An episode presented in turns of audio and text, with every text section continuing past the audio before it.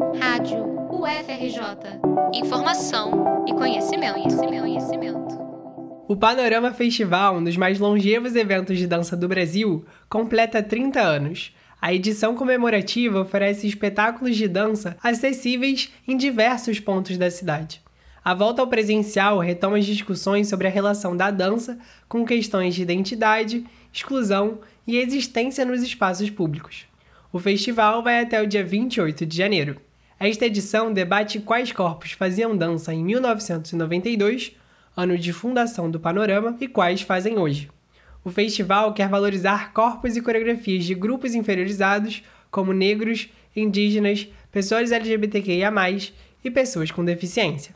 O assistente de direção do festival, Mário Neto, formado em dança na UFRJ, entende que a diversidade, apesar de existir na sociedade, não está presente em espaços como a dança. Então, olhar para essa história e traçar esse paralelo, né, de que corpos estavam em 92 e de que corpos podem estar hoje participando enquanto artistas, enquanto autores das suas próprias histórias, das suas próprias narrativas. E um festival como esse é um passo importantíssimo. Pra... Entre as apresentações de dança está Z, uma criação do diretor Alejandro Ahmed que traz a presença do ambiente no corpo, que se interferem e criam novas formas. A performance é a volta de Ahmed aos palcos cariocas como bailarino após 20 anos. O espetáculo pode ser assistido nos dias 20, 21 e 22 de janeiro no Teatro da Caixa Econômica Federal. Barricada, de Marcelo Evelin, também é uma das apresentações do festival. A obra faz o público refletir sobre autonomia e resistência através da união de corpos e do movimento dos bailarinos.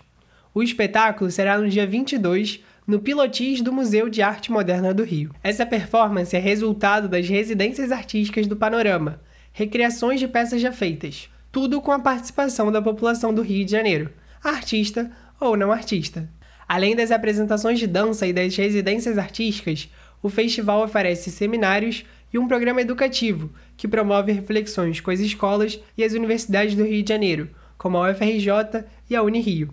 A professora da UFRJ, Ruth Torralba, que acompanha o panorama há muito tempo, acredita que o festival desconstrói visões sobre a dança. O panorama tem essa perspectiva de, de quebrar com essa ideia né, da dança como uma arte enfim, quebrar com essa ideia da arte como separado também da produção de conhecimento. Né? A arte é a produção de conhecimento, isso é um, acho que é um foco do panorama também. E é isso, vida longa panorama. O Panorama Festival vai até o dia 28 de janeiro. As apresentações de dança ocorrem em diversos espaços do Rio. Consulte mais detalhes e a programação completa em panoramafestival.com. Reportagem de João Guilherme Tuasco para a Rádio FRJ.